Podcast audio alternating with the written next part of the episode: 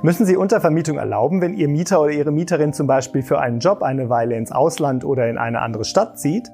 Diesen Fall und zwei weiteren aktuelle Mietrechtsurteile stellen wir Ihnen heute vor. Im ersten Fall geht es um die Untervermietung. Ein befristetes Arbeitsverhältnis auf einem Kreuzfahrtschiff lockt die Mieterin einer Einzimmerwohnung raus aufs Meer. Da viele Kosten zu Hause weiterlaufen, beantragt sie bei ihrer Vermieterin die Untervermietung. Hat sie darauf einen Anspruch? Ein Anspruch setzt auch im Falle einer Einzimmerwohnung voraus, dass die Hauptmieterin beabsichtigt, nur einen Teil der Wohnung unterzuvermieten. Die Mieterin muss daher deutlich machen, in welchem abgrenzbaren Bereich der Wohnung sie weiterhin wohnen will. Das dürfte aber schwierig sein. Weiterhin befand der Richter mit Blick auf die Kostenaufstellung, dass die Mieterin durch die Untervermietung wirtschaftlichen Gewinn erzielen wollte. Das gehe weit über den eigentlichen Zweck des Mietgebrauchs zu Wohnzwecken hinaus und sei der Vermieterin nicht ohne angemessene Mieterhöhung zuzumuten. Vermieten Sie Ihre Wohnung oder Haus und suchen dringend den richtigen Mieter oder Mieterin? Schalten Sie auf ImmoScout24 kostenlos Ihre Anzeige und profitieren Sie von unserer großen Nachfrage. Kommen wir zum nächsten Urteil. Die Mieterin einer Wohnung in Berlin hat erhebliche Mietrückstände. Es folgen Kündigung sowie Klage auf Räumung und Herausgabe. Das Jobcenter begleicht jedoch innerhalb der Schonfrist die Mietrückstände. Muss die Mieterin dennoch ausziehen? Die Mieterin lebt seit über 30 Jahren in der zweieinhalb Zimmerwohnung in Berlin. Nachdem ein Zahlungsrückstand von über 1600 Euro aufgelaufen war, kündigten die Vermieter im Februar 2016 das Mietverhältnis. Bis Juli 2017 summierte sich der Rückstand auf über 2700 Euro. Die Vermieter klagten nun auf Räumung und Herausgabe der Wohnung. Vor Gericht erklärt die Mieterin, dass die Kündigung der Wohnung für sie und ihre Familie eine unzumutbare Härte darstelle. Aufgrund der langen Wohndauer seien sie am Wohnort verwurzelt. Es fehle an einer Ersatzwohnung und die Kinder zeigten Entwicklungsauffälligkeiten. Daraufhin wies das Landgericht die Räumungsklage ab.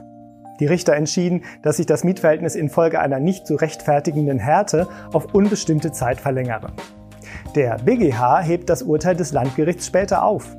Angesichts des zwei Monatsmieten weit übersteigenden Zahlungsverzugs lag im konkreten Fall eine schwere Vertragsstörung vor, die eine Anwendung der Härtefallregelung von vornherein ausschließt.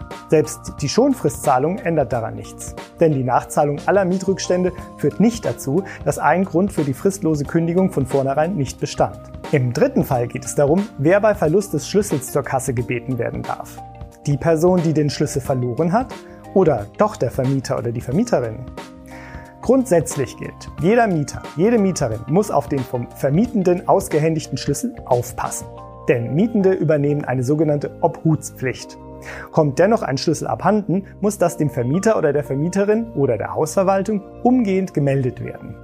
Auf keinen Fall dürfen Mieterinnen und Mieter einfach einen verlorenen Schlüssel nachmachen lassen. Ob ein Schlüssel nachgemacht wird oder ob aus Sicherheits- und Haftungsgründen in einem Mehrfamilienhaus besser die komplette Schließanlage ausgetauscht werden muss, liegt in der Entscheidung der Person, die vermietet. Doch einschneidender ist die bange Frage, wer zahlt den Schaden?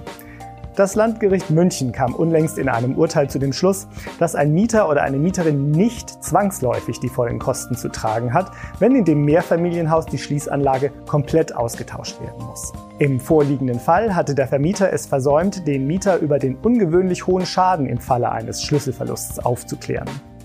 Daher hatte sich der Mieter nicht mit einer verhältnismäßig günstigen Schlüsselversicherung absichern können. Dieses Versäumnis führte nun dazu, dass der Mieter nur anteilig an den Kosten der neuen Schließanlage von 2000 Euro beteiligt werden konnte. Muss in jedem Fall die gesamte Anlage ausgetauscht werden? Das Gericht stellte klar, dass immer der Einzelfall entscheidend ist. Es komme darauf an, wie erheblich die Missbrauchsgefahr durch den Verlust des Schlüssels aus objektiver Sicht ist. Ein abstraktes Gefährdungspotenzial allein stelle noch keinen erstattungsfähigen Vermögensschaden dar. Soll die Schließanlage ausgetauscht werden, darf der Mieter oder die Mieterin erst zur Kasse gebeten werden, wenn die Anlage tatsächlich ausgetauscht wurde. Denn erst dann kann von einem Vermögensschaden gesprochen werden. Eine fiktive Schadensberechnung aufgrund eines Kostenvoranschlags für den Austausch der Schließanlage ist ausgeschlossen. Und damit sind wir am Ende der ImmoScout24 Vermieter News im Oktober. Die ausführlichen Fälle finden Sie auch in den Beschreibungen. Wenn Ihnen unser Beitrag gefällt, schenken Sie uns einen Daumen hoch und abonnieren Sie uns. Vielen Dank für Ihr Interesse und bis zum nächsten Mal.